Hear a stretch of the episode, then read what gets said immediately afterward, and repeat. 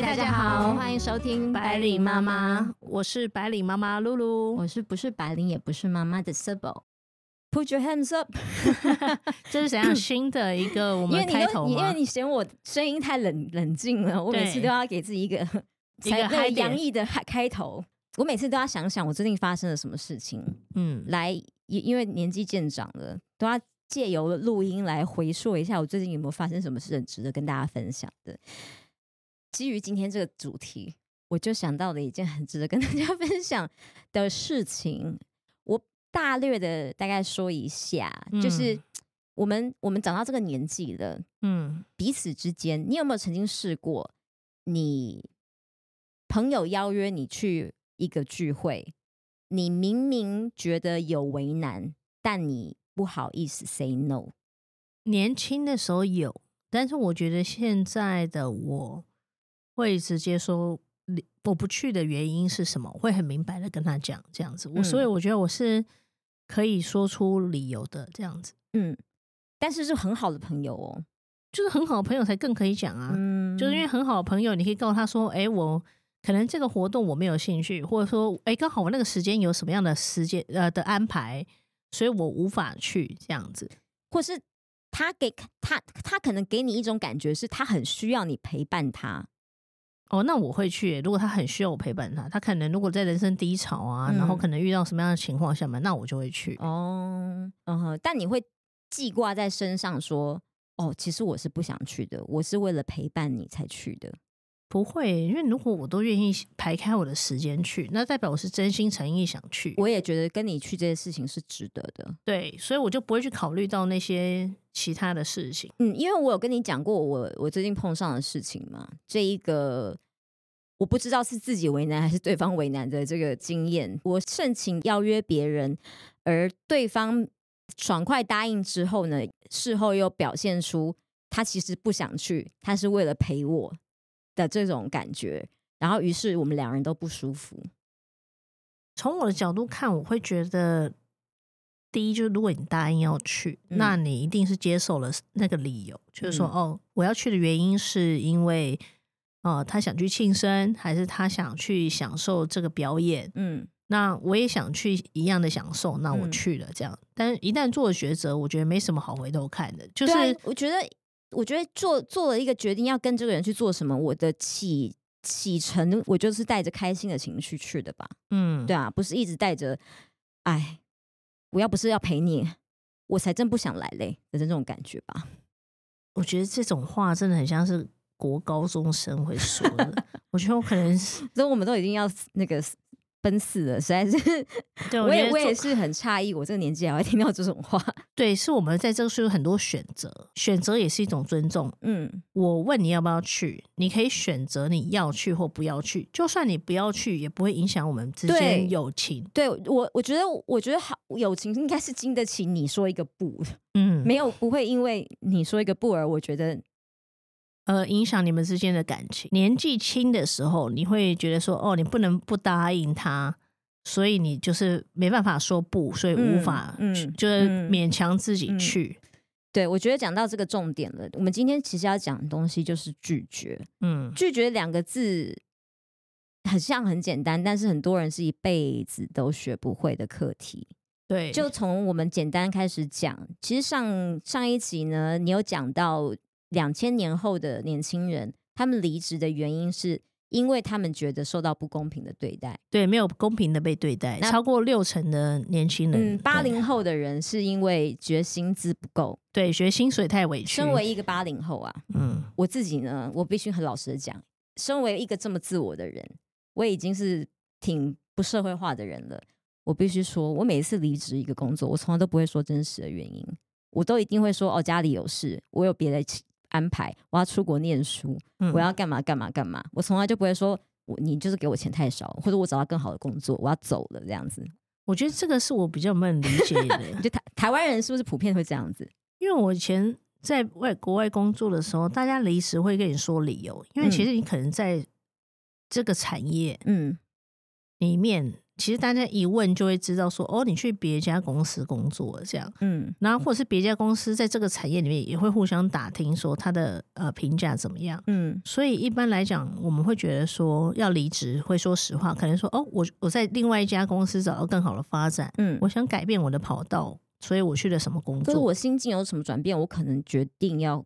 对啊，转换跑道，对，然后可是人生职涯的规划不同，这样子。嗯，当我回来之后，听到很多理由，就是蛮匪夷所思的。但听过最荒谬的一个理由，就是他呃，可能是真实的，就是他妈妈生病，然后患癌，但下个月你可能到听到他在你们的关系企业里面去。去投了履历，同同行当中，对，然后别人还来问你，然后说，嗯，他不是要回家陪妈妈吗？哎，他妈妈那么快就好了吗？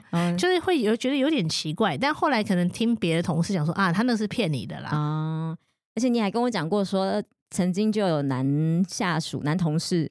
请那个育婴假，然后就没回来了。那种，对，他利用那个留职停薪的育婴假，对，然后就是就没有回来了。这样，就是他就是利用这个育婴假的期间，然后去找了其他的工作。这样，然后其实这个业界就还蛮小，其实来来去去就这些人。这个跟你的这个 credit 有关就对了。对，大家会互相去 check，就是说，因为你写在你的履历里面里面嘛，这个时代人资也会去 check，都大公司啦。你怎么样离职也是一个会留在你的 records 里面的东西。基本上你面试的时候，人家会问你说：“哎，你为什么离在离开上一间公司？理由是什么？”嗯，那你离职之后，你打算跟他们怎么说？嗯，那这份工作是你的需求吗？嗯，这样子，嗯，然后大家会去了解到这一块。可是当发现到说你与事实不符之后，大家会认为说：“哎，你的 integrity 是有问题的。”嗯，会有些 concern 哦，所以反而不会用你哦。所以你是有碰过？你有碰过比自己面试来的下属，但他的离职上一个离公司离职的理由，你觉得很奇怪的吗？我有碰过来面试的人，然后他是在别家公司，也是在同个产业，别家公司工作。嗯，那他给的理由，我听起来就是觉得有一点怪怪。他说他的前主管因为是什么生孩子，所以就把工作都丢给他，但是他主管。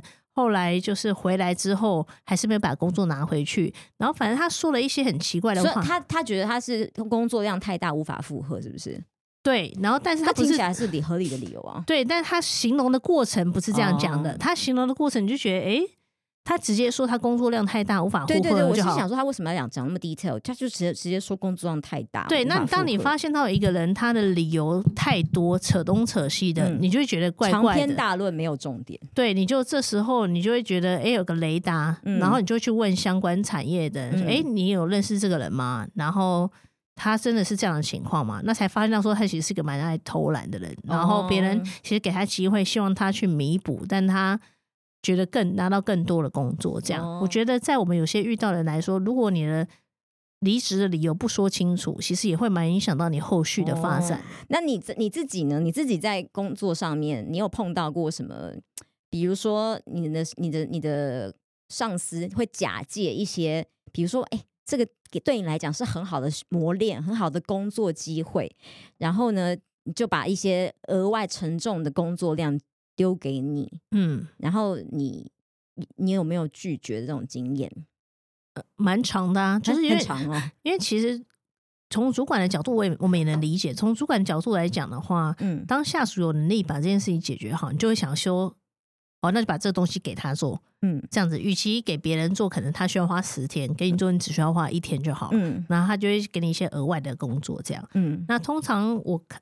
如果说我的主管他拿额外的工作给我，我会先去衡量看说，哎，这个工作是什么内容？嗯，他需要花费我多少工时？嗯，在我现有的工作量的情况下面，我能否消化？嗯，那当我不能消化的时候，我就会直接跟他说，哦，因为我现在负责什么项目，然后会大概花多久的时间？嗯，那我现在没有办法额外拿到不额外挤出腾出时间来去做这工作。但如果你觉得这个是我必须要有我非有我做不可的话，嗯，那我因此需要。申请加班，那这个加班时间大概是多少？嗯，那当主管说哦，可嗯嗯，不好意思，我没办法让你加班，那我就会直接说，那我没办法，现我没办法做这工作。嗯嗯，我会直接说出来，这样你会告诉他理由是什么？你会，因为你不是只是拒绝，你会告诉他，明确的告诉他说，嗯，你为什么不能做？对，或是你觉得你的报酬不不不足以让你做这个工作。就算这样子，你也会说。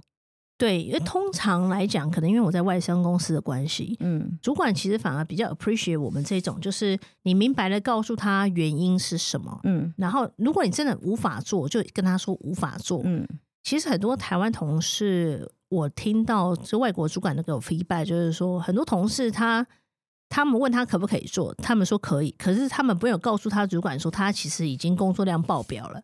然后突然间，他们就疯狂加班，可是那个加班已经超过部门能够加班的预算了。嗯，然后他们再回头审视，就会说：“那你当初怎么没有说不？”嗯，他反而是怪罪于他们当初没有拒绝的同事们。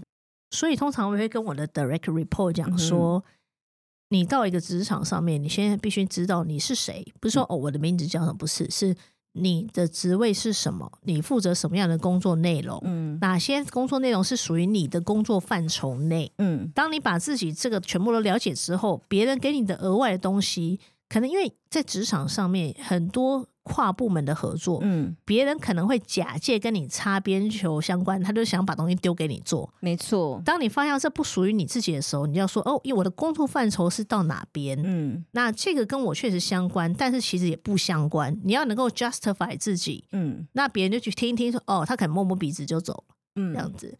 所以你要能够够了解情况的话，你才能够勇敢的说不。我觉得，哦，不。自己摸不清楚的话，你又不知道自己拒绝了什么东西，会接受了什么东西。对，因为我自己曾经曾经在职场上面有一个我自己曾经拒绝过的一个公司指派给我的动的工作，他们认为这是一个邮差，是个很好的机会的。有一次就是公司希望我能够帮公司拍一个 DM，然后他们当然就是很 sugar coat 的一切的条件，就说啊，因为你漂亮啊，因为你上相。然后呢，你你帮帮公司拍这个 DM，你的曝光就会被很多人看到，之后你的机会就更多。那我们我们就大家鱼帮水，水帮鱼。那我们给你一笔，就是一个一笔车马费，然后你就安排一天，就比如礼拜天休息的时间来，我们我们来拍摄一个。那我本来就不想做了，嗯，一方面我对这个工作 没有热忱，我也没有想要曝光，我也不 care 这这个机会。再来呢，他给我的那车马费真的是蛮少的，还要用我的，还要用我休息时间，而且因为跟我一起拍摄，原本要跟我一起拍摄的是另外一个外籍同事，他呢，据我所知呢，他是拿 hourly pay 的哦，他可能不是很平等，对。我的车马费大概就是他的 hourly pay，好的，所以这个差差距有点太大。然后我就我就我就非常，但是我也不是说我觉得钱太少，或是我觉得我不想用我的休息时间，我就说，呃，我我真的有事情，不好意思，我真的排不开，因为我周末真的都有安排，这样子就这样拒绝，我也没有很直接的拒绝他，但同事都都会说啊，这好可惜哦，什么啊这么可惜，你老那个。你你很适合啊，你怎么没有去？你怎么没有接受？好可惜，好可惜！我就心想说，可惜个屁呀！拜托，你们这种奴性会不会太重？对，我觉得还就像你说的，因为你本身你已经意识到这活动是没有兴趣的。相信如果今天这活动是你有兴趣的，可能你不会拒绝。然后你也知道说，哎，你会去衡量说。我们得到相对应的报酬，嗯，那有得到相对应报酬之后，那我你也会想说，哦，如果说车马费超高的，嗯，你可能也去了这样子。我如果真的很爱这个动工作，或是我对这个公司很有认同感，我希望大家一起好，我也希望我我能够得到这个机会，嗯，那可能车马费一般，我也觉得我也可以做的很开心。可是我也有时候像比如说我的公司或你的公司。有时候他们会就就会用一种同才压力来情绪勒索你，就是你这样子没有 team spirit，嗯，你你这样子对公司没有向心力，你都不重视这个团体合作的精神，就是没有你要你要利他，你只是自自自，你很怕被人家这种另类的情勒吗？对，就是有些人就是不敢说不，是因为他不想被人家认为他是一个自私的人，嗯，就是一个利己的人，你你要。注重的是你、你们、你们的整整个团队，你你们会这样子吗？因为我们公司，我我以前的公司就会这样子，就是我们很喜欢有那个群组，我们赖群组，大家一起加油，我们是一个 team，什么什么什么什么精神喊话，然后就一些很丑的贴图这样子。我觉得我本身就是一个会去思考理由，或者是我想不想归回归到我自己本身，嗯，这样。所以，譬如说，公司假设有个培训活动，他希望大家，这是算是一个选择性的活动，但他会希望大家去上。嗯，那可能同事会觉得这个主题跟我没有兴趣。嗯，我对于譬如财务金融我没有很有兴趣，我的工作不需要知道财务金融相关的，嗯所以他就选择不报名。嗯，可是当人数不够的时候，培训的同事就会希望是说大家都能够参与。嗯，那他就会有一些鼓励的话，这样子。那很多同事觉得，为了怕不好意思，不所以才要去，不好意思，有点凑人数的感觉，这样子。哦，不好意思，的确是一个无法拒绝的原因。对，那从我的角度，我就会看说，这个课程是我有兴趣的吗？嗯，那这课程我之前有上过类似的吗？那学会这课程对我有人生加分吗？那有加分的话，我就会去这样子。那如果说考量都是什么？就是我有没有兴趣？哦。那你觉得什么样的人是属于容易无法拒绝别人的人？我觉得是比较缺乏，就是比较不了解自己，不了解自己。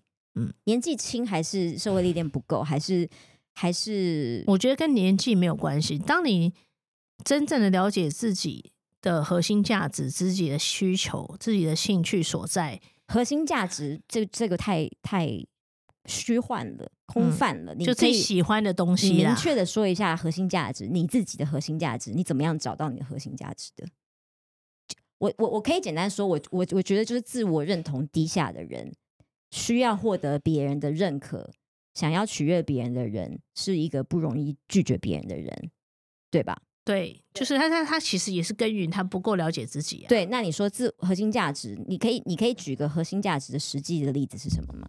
譬如说，对我来说，integrity 很重要。就像刚刚讲的，integrity 这件事情，就是很多事情是有一条线在的，你不要超出。这是我认为我的核心价值，在职场上面，在生活上面，在感情上面，线在这里，这个线就是我的我的极限。对，超过这个就是我没有办法接受的东西。对，就譬如说，我可以接受下属他离职，说他有其他找到更好的工作，嗯，他有其他的转职的方向，嗯，那现在想想要去找什么公司，我都会鼓励他，甚至他可能还没离职就在找工作，我觉得也没有关系。嗯，但是我比较不能接受，就是你跟我说，哦，妈妈得癌症，然后你要回家照顾妈妈，结果发现到其实这只是一个随便的理由，然后。用父母当借口去 curse 自己的父母，然后找到下一份工作，我觉得这是很奇怪的一件事情。我我觉得，我觉得我们我们现在也撇也也不要讲职场好了。嗯，其实，在我们这个亚洲的家庭环境当中，儒家家庭环境当中，其实父母对子女其实就有这种呃。比较不健康的亲子关系，父母对子女就会有这种，因为我们一一我们其实一直会被教导说孝顺，要孝就要顺，嗯，要顺从你的父母，无论他对还是不对，天下无不是的父母，无论他说的有道理还是没道理，他就会说我是你爸妈，我是养你长大的人，我我为什么还要经过你同意？什么你怎么可以不听我说的话？我是为你好，各种，嗯，对，然后很容易就会让子女因此而。觉得对我我这样子做是不是不孝顺？会为了孝顺我应该怎么样怎么样怎么样？嗯，就即便是我举例，我有一个朋友，他到我这个年纪了，可是他其实生活当中蛮长时间是跟他父母绑在一起的。他可能很喜欢跟他父母相处，可是他自己表现常常是觉得他很不快乐。他已经是牺牲到他没有自己的时间去建立他自己的。人生，然后我我是觉得他并不快乐啦，可是他又没有办法明确的拒绝他的父母。我觉得有时候沟通还是很重要，就是 transparency。嗯哼，就是当你明确的，就像我刚刚说的，你拒绝不是只是哦我不要，为了不说，比如小孩子不要不要不要不要讲不要很容易，嗯，问题是你要讲出理由是什么，嗯。当你很明确的把理由说出来之后，我相信合理的人都能够理解。我跟你讲，这就不我我其实是觉得，我一开始在想的时候，我就觉得说，嗯，是我们的文化，我们教育上面啊，就是要教人家要服从。我觉得学习可能本身文化里面来讲，比如说我们小时候老师讲话一个一个议题来讲，他基本上就是永远有正确答案，然后你要照着老师的方式去走。嗯，可是，在国外一个议题来讲的话，他是老师是欢迎别人去挑战他的，嗯，然后有不同的想法，这样子。然后比如说我以前读书，老师就想要有 critical thinking，嗯哼，这个是你一个第一步。我问你哦，你这些想法是你出国之后才才才想通、才接触到，还是你在出国之前你就已经很有这个自我认同、很有自我核心价值了？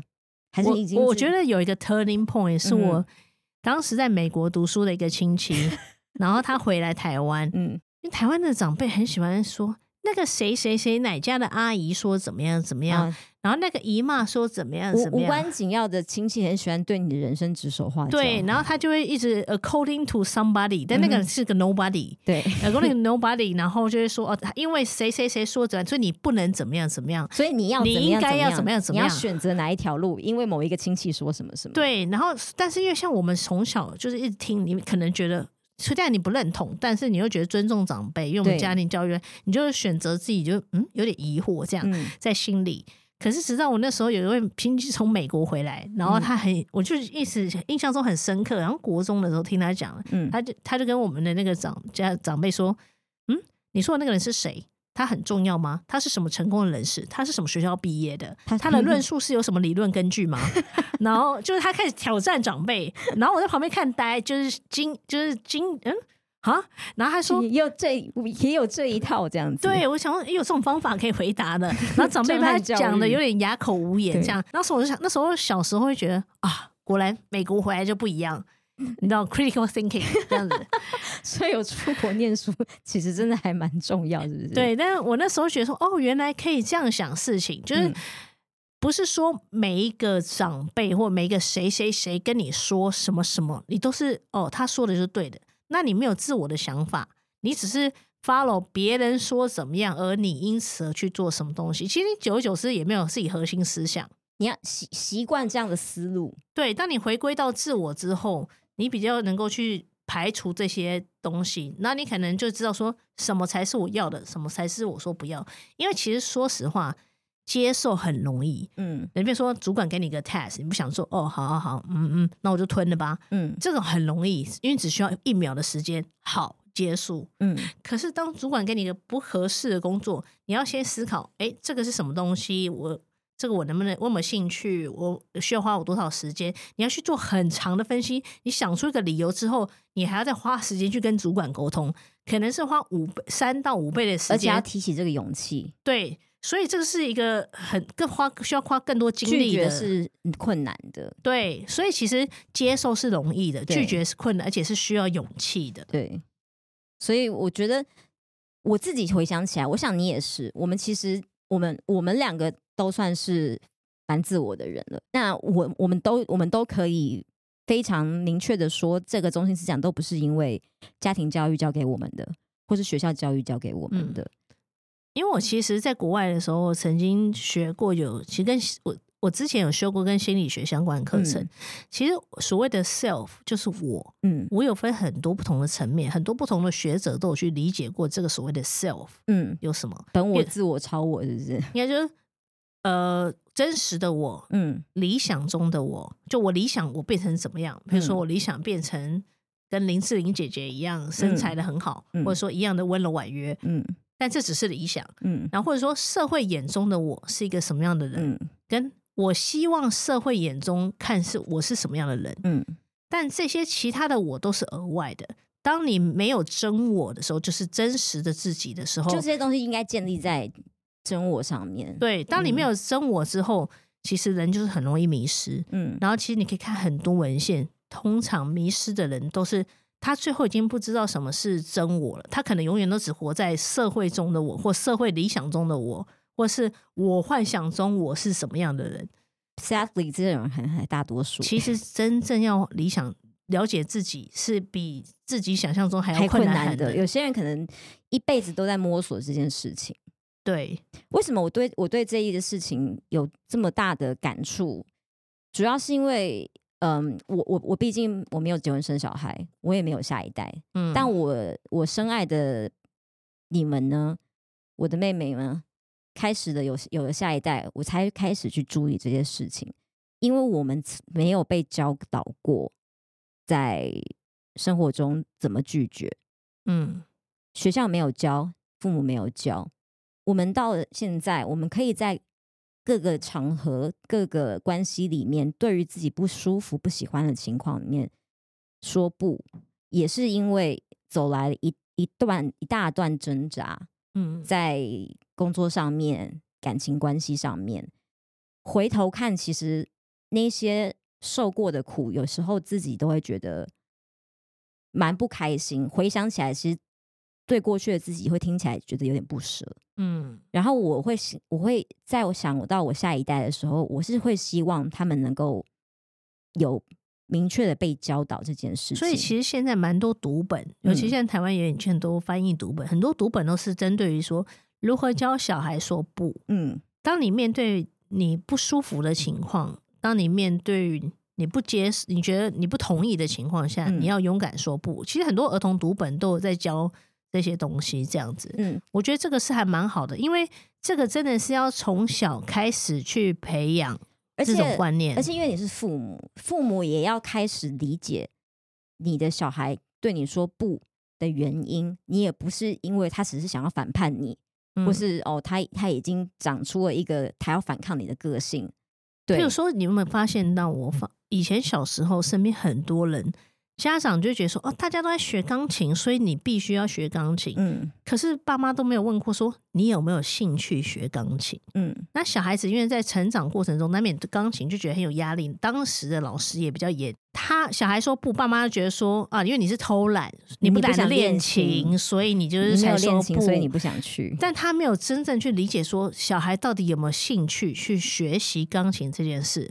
那其实我之前在英国看到很多英国的家长，嗯，他真的会去探索小孩的兴趣。小孩真的因为在国外学钢琴也蛮贵的，嗯，他们会等于说真的花在刀口上，很刀口，然后所以他们就会说有没有这个价值。他们会真的去理解你有没有兴趣。嗯，你有兴趣的话，好，那我们就是怎么样培养？那老师是从什么时候开始来？一个你一天练多少的时间？那学校的话，他学校也会问你每个人的兴趣所在。所以其实国外的那种国小期间，基本上小孩都是在探索不同的兴趣。嗯，那你去学习你想学习的那个兴趣，这样。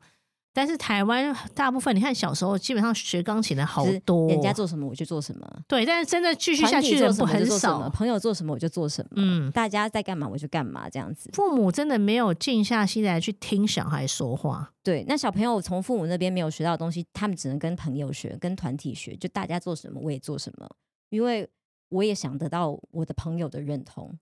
我在我在班上，我也想要获得老师的认同。就是你愿你你你你能不小小时候你想不想你或多或少都很想要成为老师最喜欢的那个学生吧？就算是你是不是那个最乖的小孩，小时候会，但是后来发现。还是回归到，就后来发现到老师特别喜欢的学生，通常就是要帮老师跑腿啊，对啊，帮老师什么擦黑板呐，做一些就是无偿工之后，我就觉得，呃，我没有兴趣，所以我也不会。你当时就已经觉得是无偿工，你不会觉得 such honor 能够帮老师擦黑板？不会，我下课时间比较想去合理合作社买吃的，我没有空帮老师擦黑板。嗯，怎么讲？父母或者是老师或者是主管，不管在什么样环境下面，你真的还是要去仔细的去听。人家拒绝的理由是什么？但因为呢，其实我觉得这个所谓的勇敢说出来，这个是需要训练的。嗯，他可能是从小的时候，他当他想讲理由的时候，他可能正想讲，父母就把他消息了。对对对，就我我对钢琴真的没兴趣，可能他没讲，父母说你就是懒得练琴。对，他他连我没兴趣这件事情他都不敢说出来。对对，所以因为他。他不知道你会给他一个什么样的反应，嗯，对，而且你会觉得说，可有些小孩就觉得说，哦，我常常听到人家说，我参加表演，我参加钢琴比赛，是为了让我父母感到自豪。这个在台湾很常听到，是说 make my parents proud 这样子吗？对，可是，在国外你就会看到小孩子，他们是真正的喜欢钢琴，他真的想要表演，因为他觉得我练了好久，总有个场合让我大展身手，他的表演欲可以被满足。对，理由完全不一样，所以我觉得。